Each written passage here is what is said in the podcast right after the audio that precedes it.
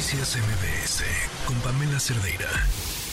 Bueno, ya platicamos sobre este asunto de Alfredo Jalife. Profecía autocumplida. Eh, es que ayer estábamos eh, buscando información y nos encontramos un video de una entrevista en la que él dice que toda la gente de MBS habla de él todo el día. Y yo creo que era la primera vez que nosotros mencionamos su nombre en este espacio por el tema de la detención, pero bueno, pues ahora sí se le cumplió. Eh, el, asunto, más allá de Alfredo Jalife, incluso más allá de la propia Tatiana Cloutier y el lugar que hoy ocupa eh, como vocera de Claudia Sheinbaum, tiene que ver con el, el asunto legal en el que alguien podría meterse si es denunciado por difamación en ciertos estados de la República, entre ellos Nuevo León. En la línea, Leticia Bonifaz, catedrática de la Facultad de Derecho de la UNAM. ¿Cómo estás? Muy buenas tardes. Buenas tardes, Pam, aquí a la orden. ¿Cómo lo ves? Pues muy preocupante porque sería un terrible precedente.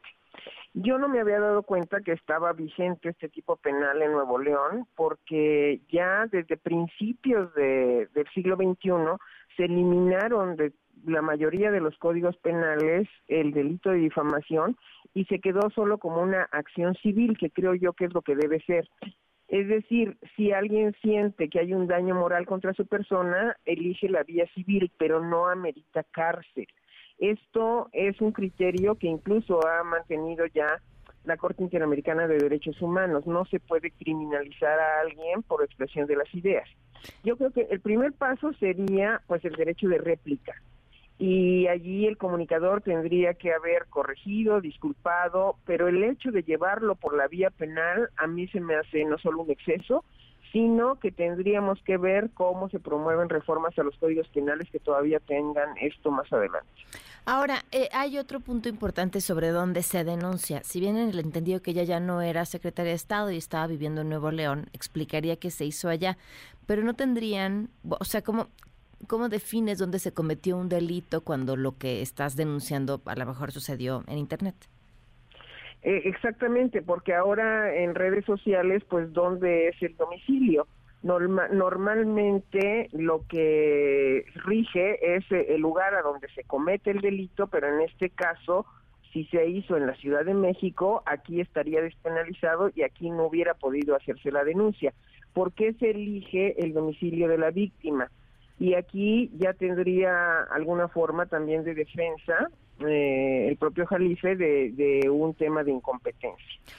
Hace muchísimos años, no sé si te acuerdas, cuando estábamos en el tema de los matrimonios igualitarios, el cardenal de Guadalajara atacó a Marcelo Ebrard y nos fuimos por la vía civil, obviamente, y el lugar eh, donde regía era Guadalajara, no era la Ciudad de México. Pero entonces casi eh, sistemáticamente lo que hemos visto es que es el lugar a donde se comete el delito, bueno, más bien, donde sucede el hecho. En, en este caso es un delito, pero podría ser una acción civil o podría haber sido pues este derecho de réplica.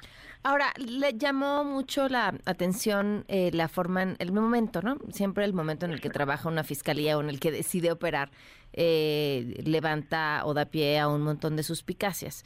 Pero aquí a, mí me, ahora sí que me llama la atención, que llame la atención, eh, no por no pensar que, que, tuviera una intencionalidad política el, el actuar de la Fiscalía de Nuevo León, dado que o sea, sí creo que, que deja muy mal parada a Tatiana Cloutier, independientemente, insisto, de que el trabajo del otro señor sea de verdad impresentable.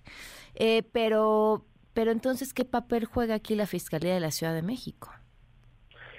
Pues es a la que se le pide que, que cumplimente la orden de aprehensión demasiado tarde, digámoslo así, porque hay veces que las fiscalías actúan muy rápido y hay veces que se tardan mucho.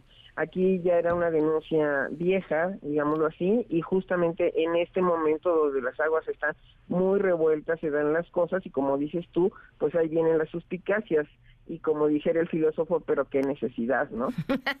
Oye, pero eh, cuando una fiscalía eh, pide a otra fiscalía que le ayude eh, para complementar una orden de aprehensión, eh, ¿cómo o sea, se da de inmediato? Ah, sí, ahora mismo estamos disponibles, vamos por él. Normalmente es así. Eh, mm. Por supuesto que hay mucho trabajo acumulado, pero aquí lo que llama la atención es el tiempo que transcurrió desde que se hizo la, denuncia. hasta que viene esta aprehensión eh, y por eso vienen las suspicacias. Habría que pues escuchar a la Fiscalía de Nuevo León porque se tardó tanto, no sé si ya se hizo, para que las cosas vayan quedando muy claras.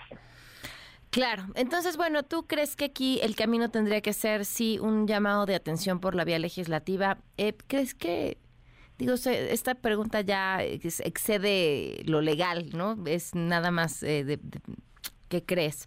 Eh, en medio de los tiempos políticos que estamos viviendo y en medio de, de una sobrelegalización de, de todo. Lo hemos platicado con el asunto de violencia política de género. O sea, en, en general utilizar la medida de la vía legal para reclamar cualquier acto relacionado con lo que se dijo en, en, medios o en redes sociales. ¿Crees que existe esta voluntad política necesaria para que ya solo la vía civil sea la única vía?